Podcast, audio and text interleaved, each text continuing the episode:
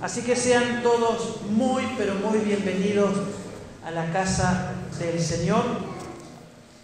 Y permítanme que comience con la lectura de un versículo.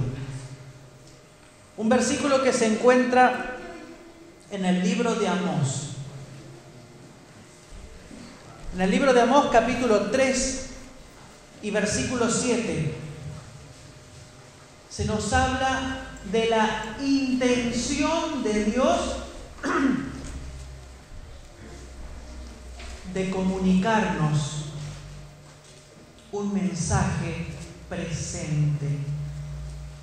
Amós capítulo 3 y versículo 7 dice, porque no hará nada. Yo un vasito de agua. No hará nada el Señor sin que haga qué cosa? Sin que revele su secreto a sus siervos, ¿quiénes? Los profetas. Amós está aclarándonos y nos está anticipando que la voluntad divina es de darnos el regalo de la profecía. La voluntad divina hemos visto el primer día con la historia de la comunicación divina a lo largo de la historia humana. La segunda noche hemos hablado de cómo Dios se valió de distintos métodos para entregar un mensaje a su pueblo, utilizando visiones, utilizando sueños, utilizando teofanías, utilizando la presencia de ángeles siete maneras distintas en las que Dios en su palabra nos cuenta cómo comunicó el mensaje.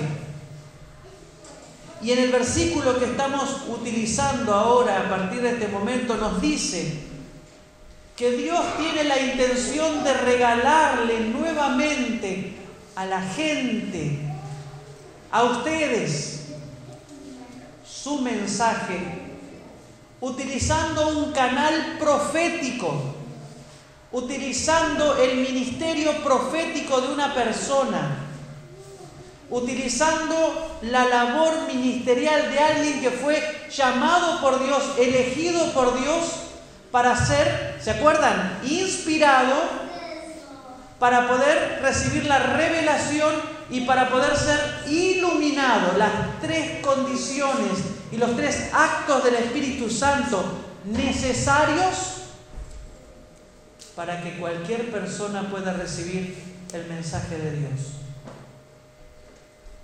Y no hará nada el Señor,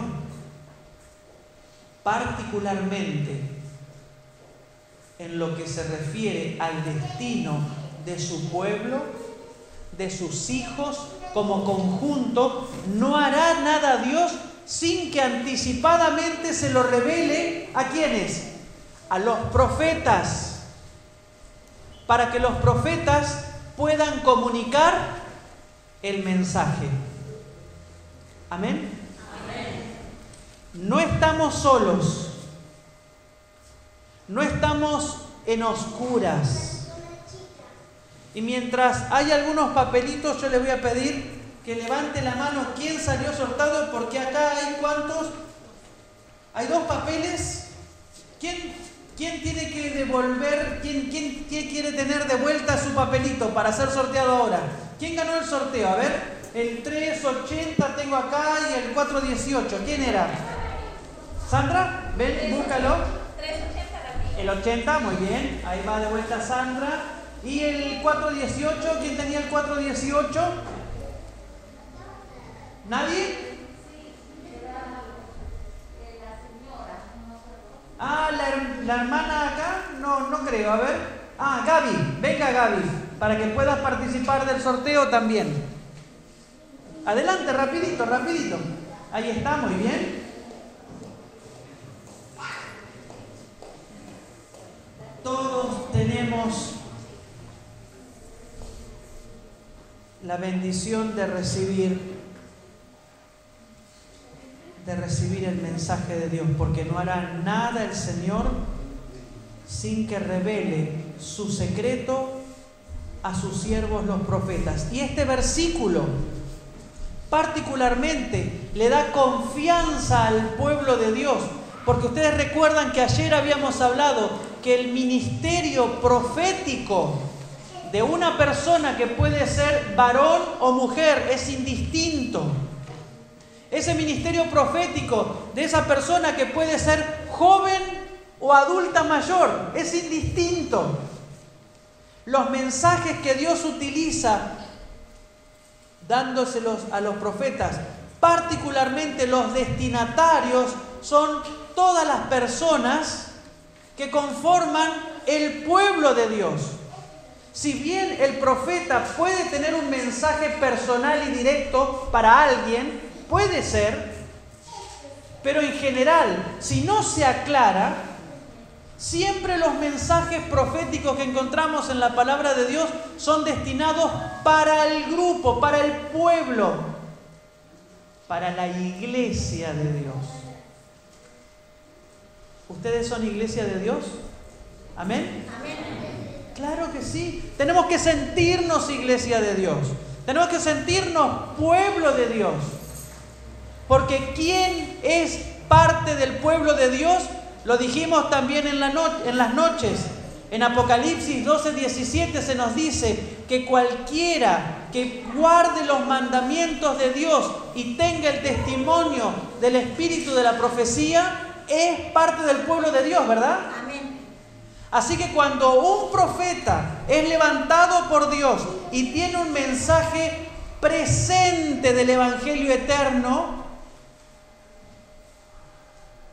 entonces los receptores bien pueden sentirse parte del pueblo de Dios.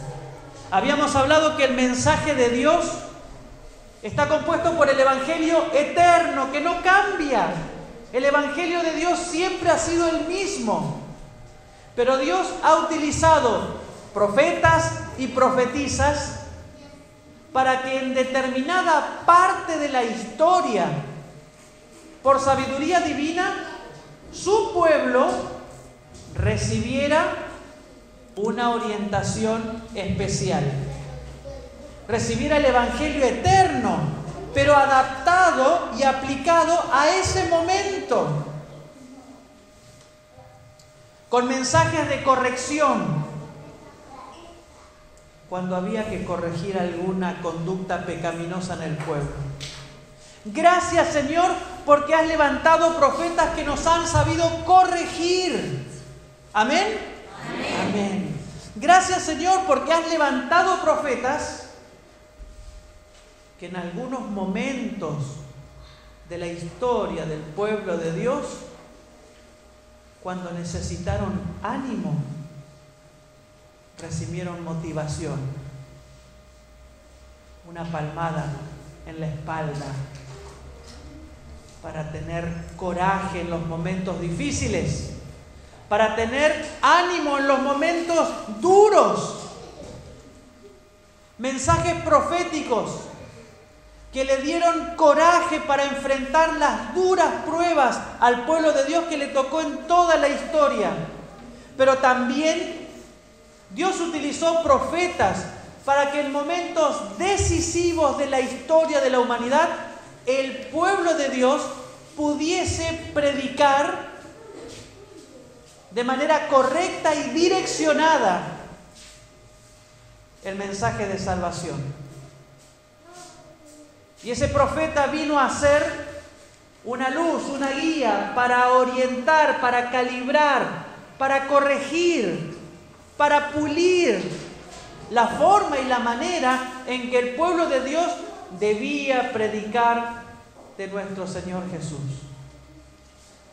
Gracias Señor, porque por medio de tus profetas podemos saber qué predicar a este mundo. Amén.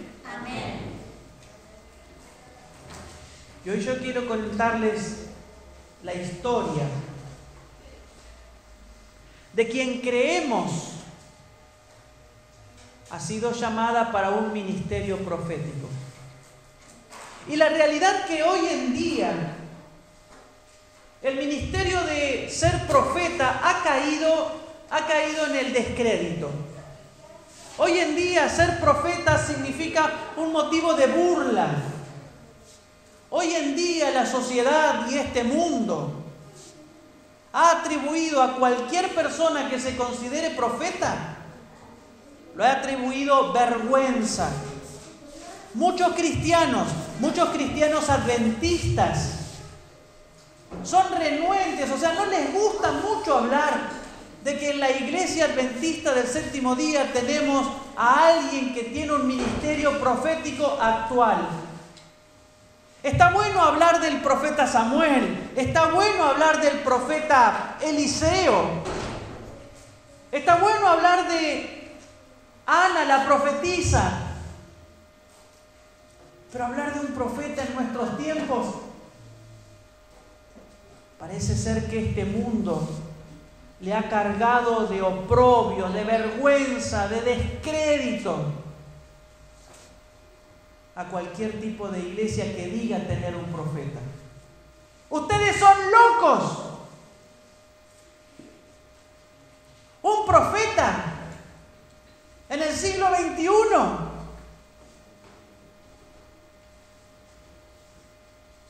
Probablemente, hermanos, ese descrédito y esa vergüenza se ha dado porque han habido muchas personas que pretendiendo tener un ministerio profético han utilizado esa predicación para beneficio personal, haciendo de su vida una vida de arrogancia, una vida de autoritariedad, cuando alguien que pretende ser profeta predica para beneficio de sí mismo, es alguien que está condenado a la vergüenza, es alguien que está condenado al error, es alguien que está condenado a caer en el descrédito. Y nada peor que un profeta pierda la confianza de los demás. Tú vienes y dices que viene de parte de Dios. Mentira. Porque los hechos no te avalan. Porque lo que has dicho no se ha cumplido. Hoy en día, decir que uno es una persona inteligente pero que cree en un profeta es motivo de vergüenza. Pero sepan ustedes que hoy más que nunca necesitamos confiar no solamente en Dios, sino también creer en sus profetas para poder estar seguros. ¿Recuerdan? Segundo de Crónicas 20:20, creer en Dios y estaréis seguros, confiad en sus profetas y seréis prosperados. Amén. Hoy necesitamos, hermanos, la continuidad del don de la profecía, no solamente agotado en la palabra de Dios, en la Biblia, sino que también tenemos que estar abiertos a los mensajes de Dios en el presente porque como pueblo de Dios necesitamos orientaciones para hoy en día, aparte de todas las orientaciones que Dios dio a través de la historia. ¿Tú crees que Jesús viene por segunda vez y pronto? ¿Quién lo cree? ¿Puedo ver alguna mano? Hay varios que lo creen. Amén. Cristo viene pronto. Amén.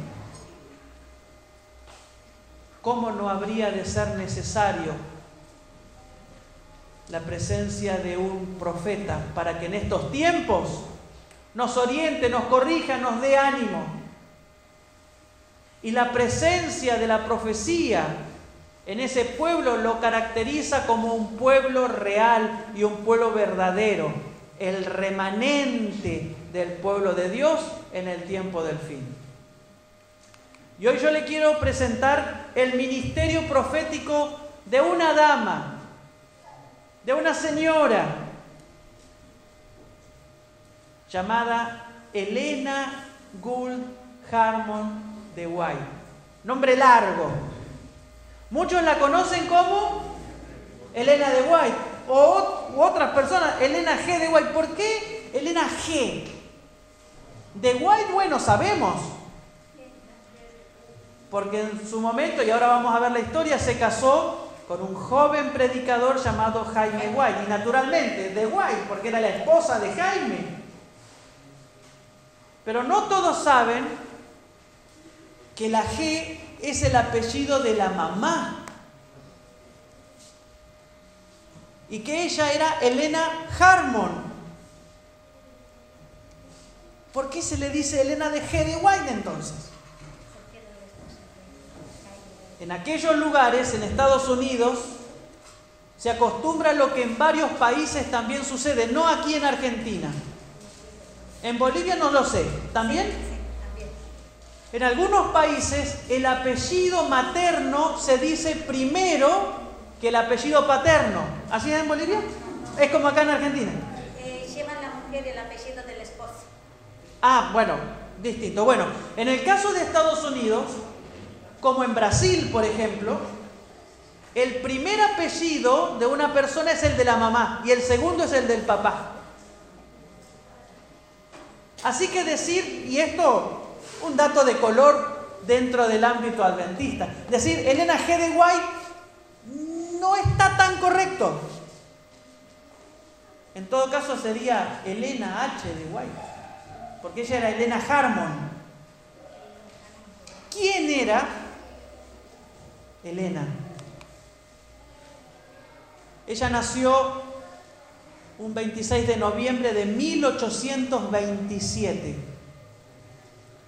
previo a una etapa especial de la historia de la humanidad, donde lo vimos en, estas, en, en estos días atrás, que a mediados del siglo XIX comienza un fervor profético en todo el mundo, un movimiento profético fervoroso que hablaba y enseñaba de la venida del Señor Jesús. Y Elena de Guay nació unos años antes, 1827.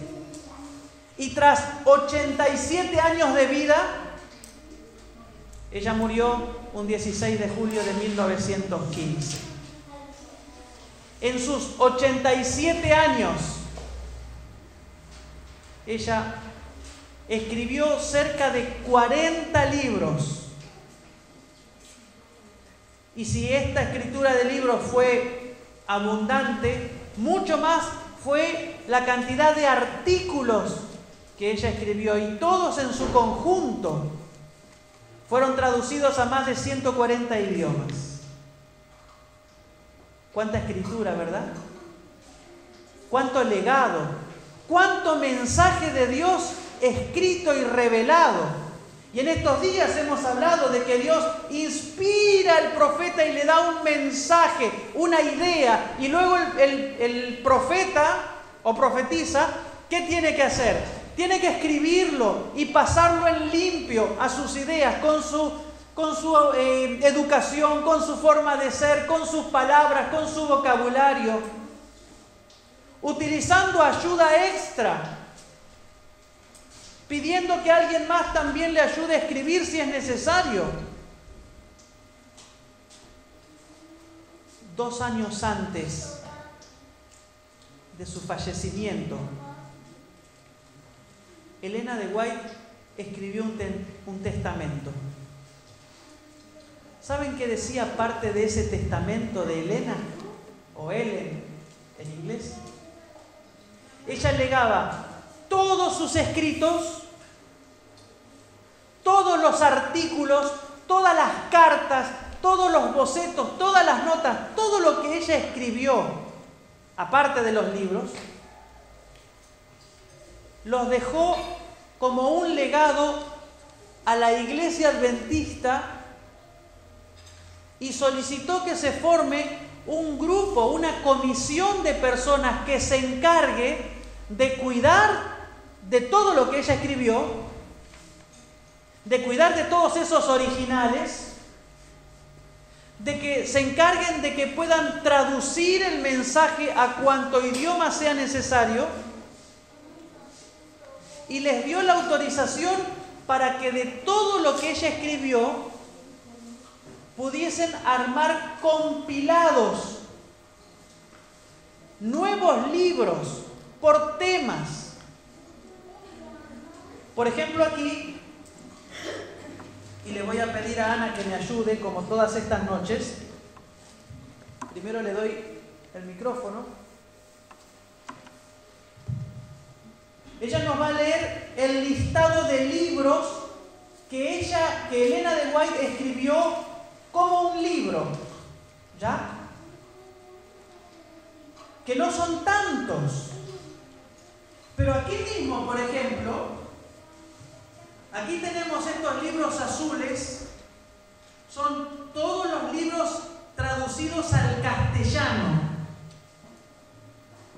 que son parte de lo que ella escribió. Algunos de ellos, por ejemplo, déjenme ver este, uno de mis favoritos. Ella escribió la serie El Gran Conflicto. Y la serie del Gran Conflicto es una serie compuesta de cinco libros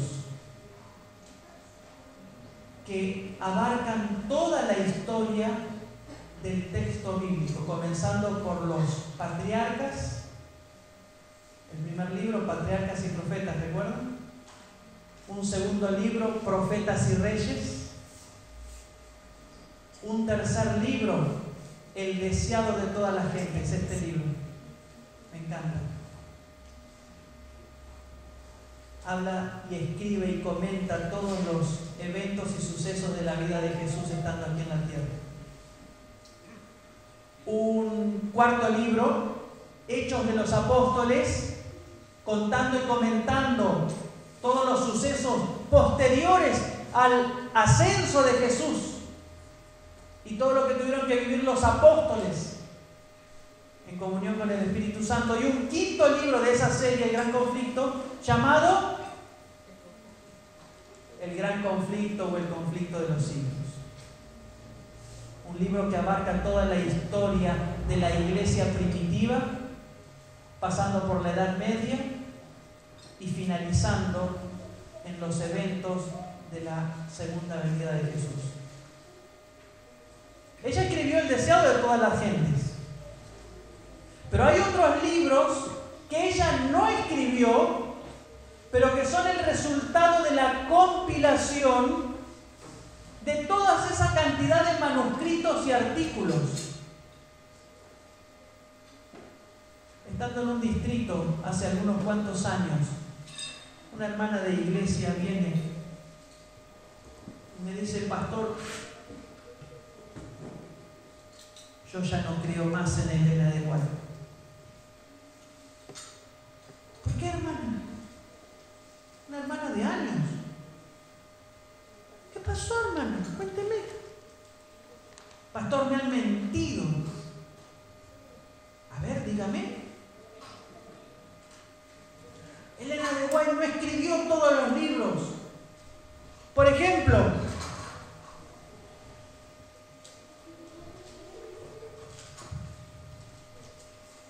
Mente, carácter y personalidad. ¿Lo han escuchado este libro? Sí. Un libro que recopila todas, todos los artículos y menciones de Elena de White hablando acerca de la importancia de la salud mental, el fortalecimiento del carácter en la vida de una persona. Increíble libro. Un libro de texto para cualquier profesional de la salud mental, les diría yo. Y esta hermana de iglesia me dijo, Elena de no escribió mente, carácter y personalidad tomo uno. No. Este libro es el resultado de, este, de esta comisión. Se le llama comisión de fideicomisarios que se encargan de tomar los escritos de Elena, de tomar los libros que ella escribió y de tomar la cantidad de artículos. Y los agruparon con este tema. Y yo le digo, hermana, no hace falta que Elena lo haya armado como un libro. Ella escribió lo que está acá, no lo armó como libro. Porque hay un grupo de personas que se encarga de agrupar sus escritos y sacar nuevos libros cada tanto. Hace no mucho tiempo salió un libro que me encanta. A ver si lo encuentro por acá.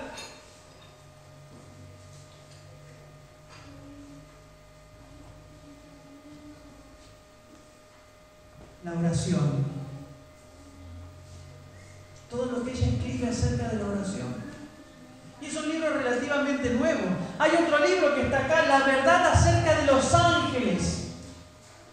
Un libro compilado de todo lo que ella escribió, hablando de la obra de los ángeles. Hermoso libro. ¿Ella escribió ese libro? Como libro, no. Pero es el producto de todo lo que ella escribe seleccionando ese tema. ¿Entienden el concepto, hermanos? Yo le voy a pedir a Ana que lea una lista rapidito. Una lista de libros que es, ella sí escribió como libro, pero que no es toda parte de su ministerio profético. Y para que no se me duerman, vamos a empezar a sortear algunos de estos materiales. Pero para los que estén despiertos.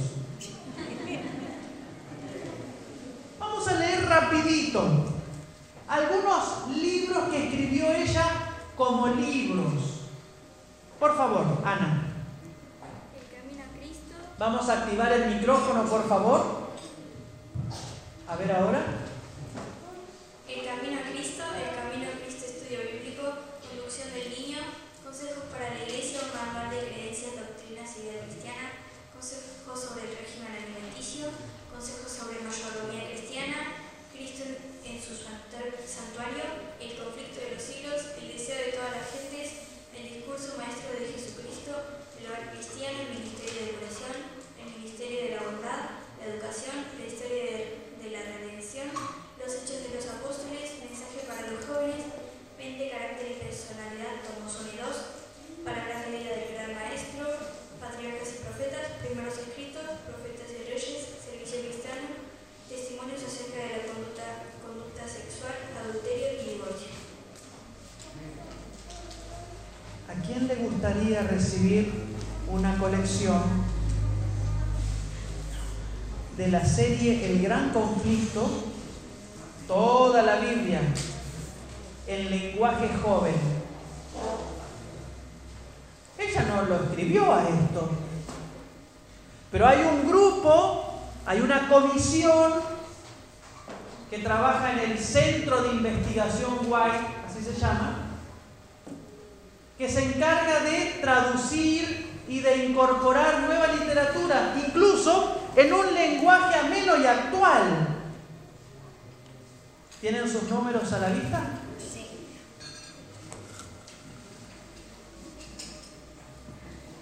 Gracias Señor porque tenemos el Evangelio eterno con un mensaje actual. Amén.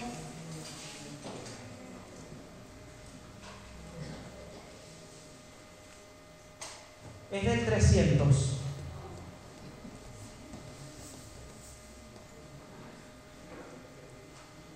Es de la decena del 380. ¿Quiénes tienen algún número entre 380 y 389? ¿Puedo ver las manos? Bueno. Este número es el 380. La saludamos a Sandra. Quiero una foto de esto. Venga Sandra por acá. ¿Hay más? ¿Hay más? Dios te bendiga. A ver, una foto mostrando esta serie. Ahí está. Ahora, sacamos la foto y me dices. Ahí está. A ver, ¿qué tienes para decirnos, Sandra? Muchísimas gracias y que este es el regalo de Dios para mí porque es mi cumpleaños. ¡Wow! Amén. Dios te bendiga. Qué lindo regalo de cumpleaños. La serie del gran conflicto que abarca todos los escritos históricos del libro de la, de la Biblia en un lenguaje actual.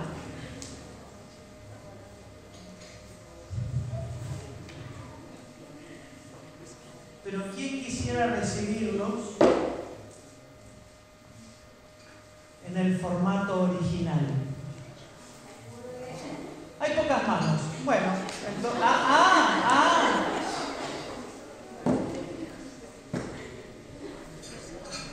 Serie Conectando con Jesús no solamente están estos cinco libros, sino que también está el Ministerio de la Curación, el Hogar Cristiano, también está Consejos para la Iglesia, Consejos sobre Mayordomía Cristiana. Apronten sus números. Ustedes confían que saco cualquier número y no uno que haya visto, ¿no?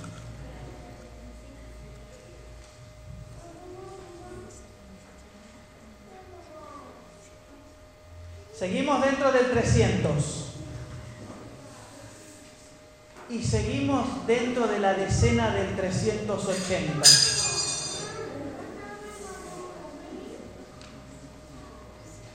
Da para hacer algunas bromas, no voy a hacer la broma.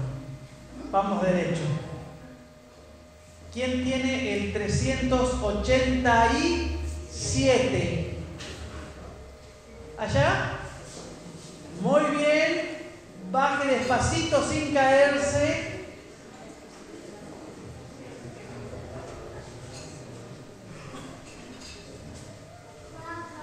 Y le vamos a dar la caja de los después cuando termine cuando termine el culto, los ponemos todos acá en la cajita, ¿ok?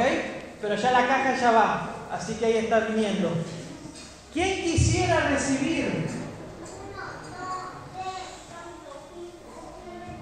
el libro El conflicto de los siglos? Es el último gran libro de esta serie de cinco nos habla de cómo la iglesia primitiva, desde los apóstoles hasta la segunda venida, pasando por los distintos luminares que fueron los que se encargaron de levantar la verdad en la Edad Media, en la Edad Oscura. Un libro, ¿dónde está el 387? A ver, acá. Venga, la, caja ahora, después lo juntamos al final. ¿Ok? La saludamos a Daniela. Sin envidia el saludo, ¿eh? ¿Quién quiere ganarse este libro que nos habla de la historia del pueblo de Dios en los tiempos previos a su venida? ¿Y cómo será el mundo nuevo creado? ¿Vamos a sortearlo? Vamos allá. Dios sabrá. Vamos a buscar un numerito.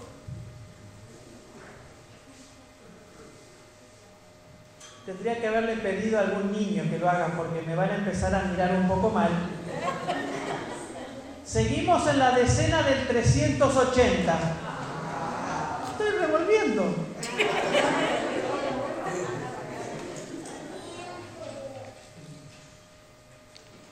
Vamos a hacerlo corto. El que tiene el número 383 se va a llevar el libro El conflicto de los siglos. ¿Quién tiene el 383? La hermana. Muy bien, adelante. Miren, recibió un regalo por venir siempre tempranito, estar allí y se lleva este libro también. Dios te bendiga, hermana. Vamos a sacar una, vamos a constatar. Sí, 383. Muy bien, ¿no? Porque se están peleando todo ahí. Venga hermana, venga por acá y posemos con este libro ahí a la cámara. Muy bien, Dios te bendiga, mi querida hermana. Esto es alimento espiritual dado por un profeta, inspirado por el Señor.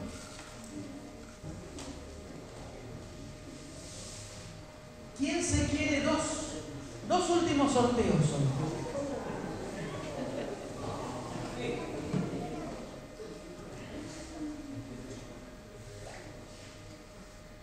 ¿Quién se quiere ganar un plan de lectura? Ay, ya estoy. Bueno, bueno. Porque puede ser que usted tenga alguno de estos libros. Pero aquí en mis manos, acá está el papelito, ¿eh? no lo miré todavía. Acá tengo en mis manos un plan para leer la Biblia en un año y por cada capítulo de la Biblia, acá en el costadito dice qué libro de Elena de Guay habla acerca de ese capítulo. Entonces usted lee Génesis, capítulo 1, la creación, y acá uno busca ver qué dice, en dónde puedo encontrar lo que Elena escribió acerca de Génesis y así. ¿Se entiende? Vamos a ver quién se lo gana. Tremenda ayuda esta, ¿eh? No son los libros. Pero acá lees cualquier versículo de la Biblia y busca ver qué es lo que escribió Elena acerca de ese versículo. Es un índice precioso. Salimos del 380, menos mal. ¿Quién tiene el 377? 377. Marta, muy bien, Marta. La saludamos a Marta. Dios te bendiga, Marta.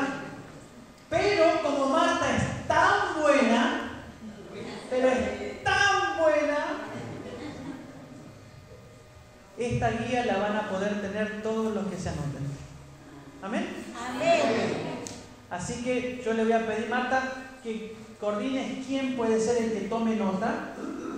A la salida, el que quiera esta guía de lectura de los libros de Elena de White, paralelo a la Biblia, ella va a tener, o alguien va a tener un papel y va a anotar el nombre.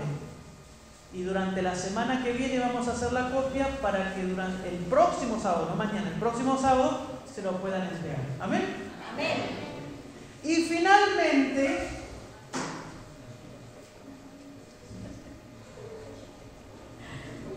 otra colección. Y con esto, hermanos, con esto yo quisiera que ustedes lo utilicen. Esto nos, nos sirve como, como un tótem para que lo ponga en la mesita de luz o que esté en algún lugar de su casa y por estar va a servir. No va a ser de bendición si usted lo tiene ahí juntando tierra. Va a ser de bendición si usted lo lee para conocer más a Dios. En este caso, esta colección es una colección de todos los escritos de Elena que hablan acerca de la familia y el hogar. Por ejemplo, la conducción del niño, un manual de educación de los niños desde sus primeros años hasta los últimos años de la niñez. Notas biográficas de Elena de White. Historia de la Redención, uno de los libros más lindos que hablan acerca de cómo será el cielo. Eventos de los últimos días, un libro que nos muestra lo que escribió Elena acerca del tiempo justo antes de que Jesús venga. Solo para jóvenes, es un libro también para, para jóvenes. Fundamentos del hogar cristiano, principios que harán, principios bíblicos, divinos, que harán que tu familia sea un poco más feliz. ¿Cuántos lo quieren a esto? A ver. Atentos a los números. Y yo revuelvo, ¿eh? Yo estoy revolviendo.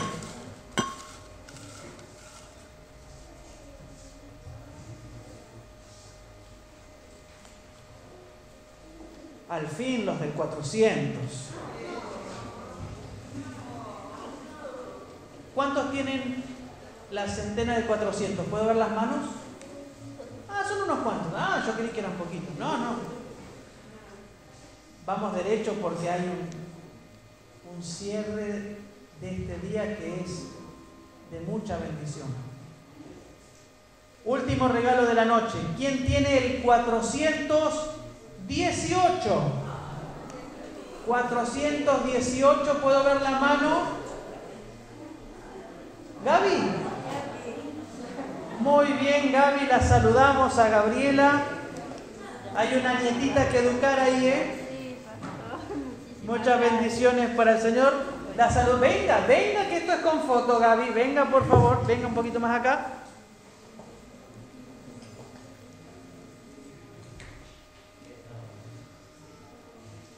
Muchas gracias, Dios te bendiga.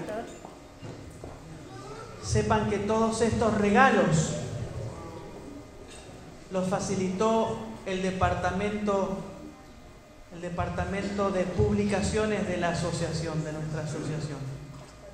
El pastor Mario Parra, cuando se enteró de que estábamos haciendo esta semana y le empecé a mostrar las fotos de la primera noche, me dijo, yo tengo varios regalos para los hermanos de Parque Amellaneda. Así que gracias a Dios, pero el reconocimiento también a nuestro querido pastor. Quienes lo conocen sabrán que es una persona muy cálida y, realmente los tiene en el corazón. Un ministerio profético. Antes que me olvide, si alguien está interesado en toda esta biblioteca, los 60 libros en castellano, en castellano, a la salida me habla porque hay una bonificación especial. Pero si a alguno le interesa, después me ve. Pero el, el sentido no es la venta. El sentido es que ustedes estén animados a descubrir los relatos proféticos que tenemos como iglesia adventista.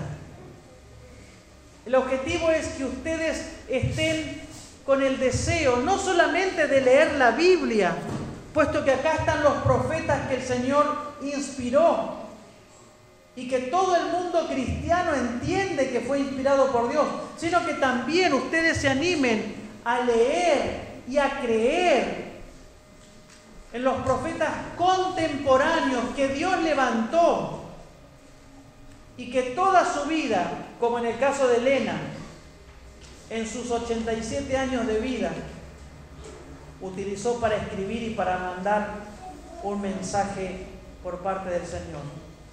Algunos datos más de su vida. A los nueve años, volviendo de la escuela, una compañerita, por decir compañerita, le arrojó una piedra en su cara, produciéndole una quebradura del tabique y produciendo un serio daño en su lóbulo frontal, produciendo, produciéndole epilepsias marcadas, haciendo que toda su infancia sea una infancia de debilidad, una infancia que la privó de terminar la escuela primaria, una infancia que la llevó a sufrir mucho y que según sus propias palabras, si no hubiese recibido esa gran pedrada, no hubiera buscado con todas sus fuerzas el consuelo y la contención de Dios. Muchos dicen que esa pedrada fue causante de que ella desvaríe y de que ella alucine pero ¿puede alguien alucinar y escribir sobre familia, sobre historia, sobre salud, sobre la Biblia? ¿Una alucinación puede producir todo eso? Claro que no. El Espíritu Santo es el que la utilizó, puesto que a sus 13 años ella fue bautizada en lo que era la iglesia metodista en aquel tiempo.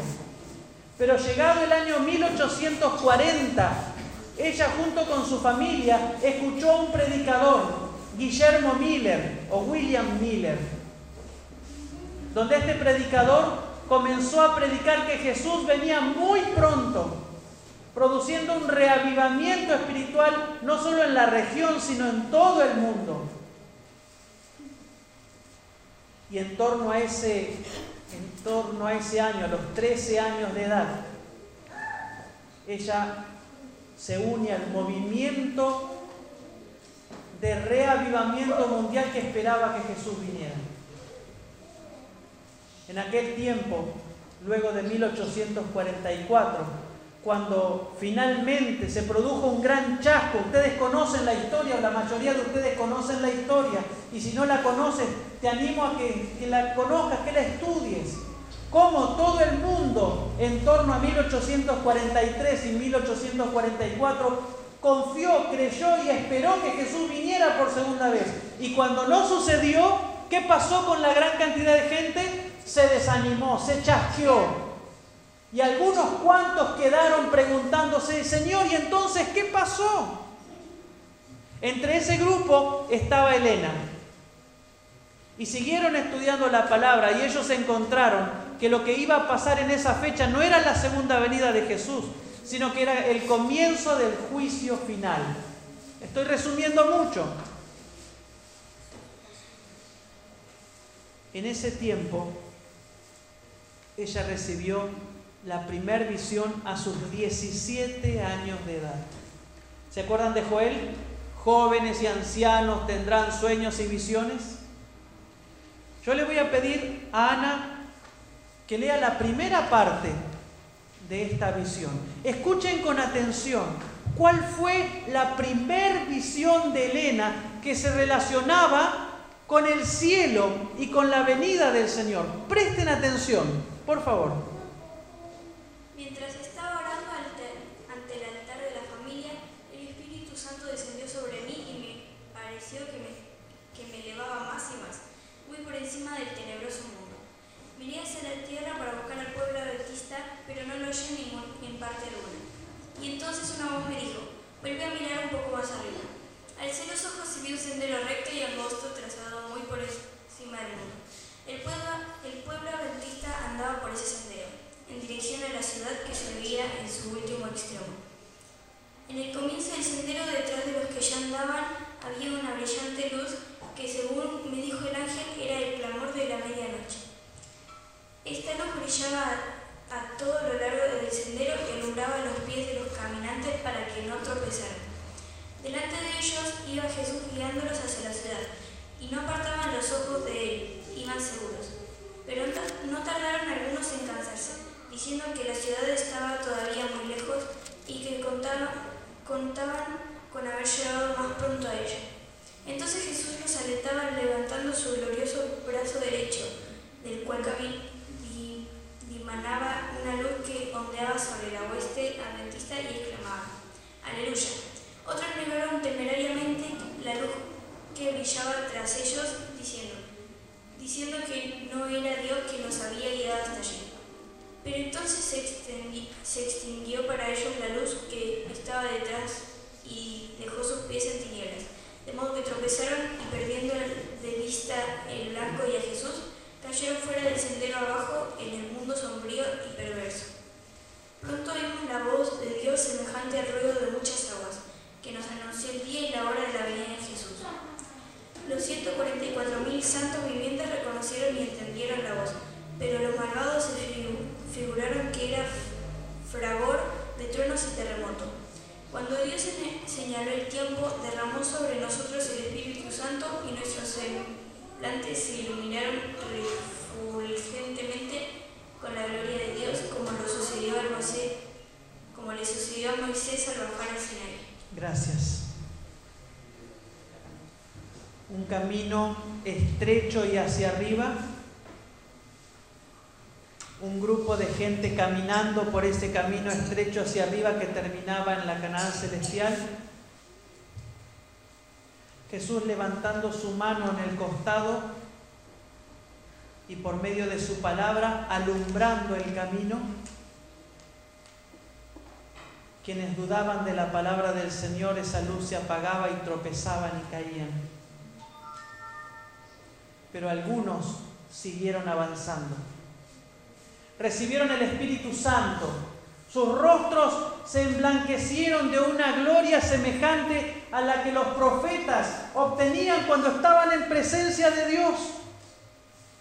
Y ese grupo de gente que comenzó y continuó y perseveró caminando hacia arriba, llegó hasta dónde? Hasta el reino de los cielos. Amén. Amén. No por esfuerzo propio, sino porque Cristo los iba guiando. No porque ellos eran por sí mismos buenos, sino porque contaban con el auxilio del Espíritu Santo, con la guía de la palabra de Dios. Algunos caían, es verdad. Qué triste es ser amigo, ser compañero de alguien que tiene una fe, que tiene una decisión por Cristo, pero que a lo largo de la vida descuida su relación con el Señor, a lo largo del tiempo descuida su lectura de su palabra, a lo largo del tiempo descuida las indicaciones dadas por los profetas. ¿Y qué es lo que pasa con esa persona? Haya tropiezo, se confunde, se desanima, se cae. ¿Cómo no podríamos entonces vivir sin el don de profecía, hermano? Son muy pocos días y muy pocas horas para hablar de lo mucho que significa el regalo espiritual de Dios para su pueblo a través de los profetas. Pero si de alguna manera en estos días, y el último tema va a ser mañana en el sermón de la mañana, como se dice allí en mi Santa Fe natal, una chapa. ¿Han escuchado esa palabra, no? Un cachito más. En también en Bolivia. ¡Ay, qué lindo que estuvo estos temas! Bueno, un cachito más. Mañana, en la mañana, en el sermón, vamos a tener la yapa profética.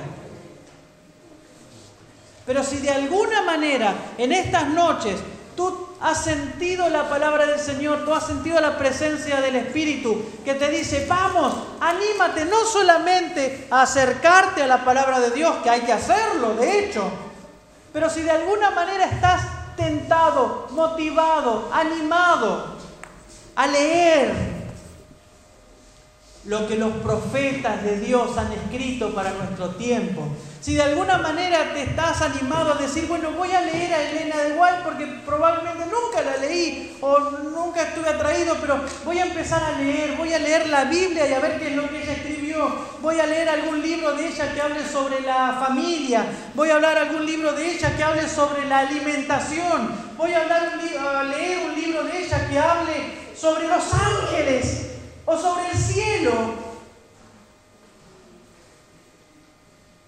Si alguno ha sentido esa invitación,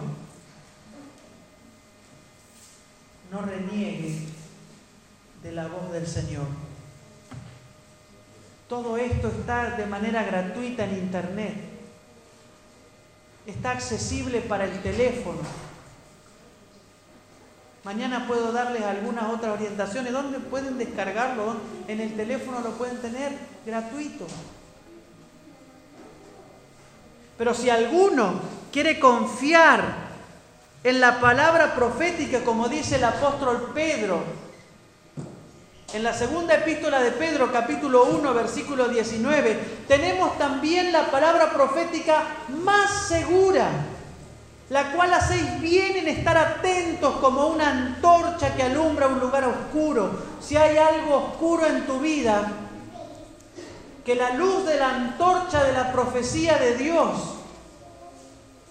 pueda alumbrar tu vida. Como a una antorcha que alumbra el lugar oscuro hasta que el día esclarezca y el lucero de la mañana salga en vuestros corazones. Cristo viene pronto. Amén. Amén. No tropieces. No te caigas. que la mano del Señor Jesús pueda alumbrar tu camino. Amén. Y que la profecía y todos los escritos proféticos del Señor, los de la Biblia, los de Elena, y los que en algún momento surjan también, ¿por qué no? Te puedan orientar. Yo quiero finalizar con esta oración. ¿Quién quisiera en esta noche recibir la luz de la palabra profética para alumbrar su vida? ¿Hay alguien que lo quiere recibir? Amén. Yo voy a finalizar con una oración para que en esta tercera noche Dios te pueda alumbrar en tu vida. Amén. Inclina el rostro y ora junto conmigo. Gracias Señor, porque en esta noche podemos finalizar entregando nuestra vida a ti. Gracias Señor, porque tu palabra profética alumbra nuestra vida. Gracias Señor, porque nos acompañas y nos sostienes. En esta noche nos entregamos a ti para que tú seas nuestro director, nuestro guía y nuestro salvador. Amén. En el nombre de Jesús oramos. Amén. Y amén.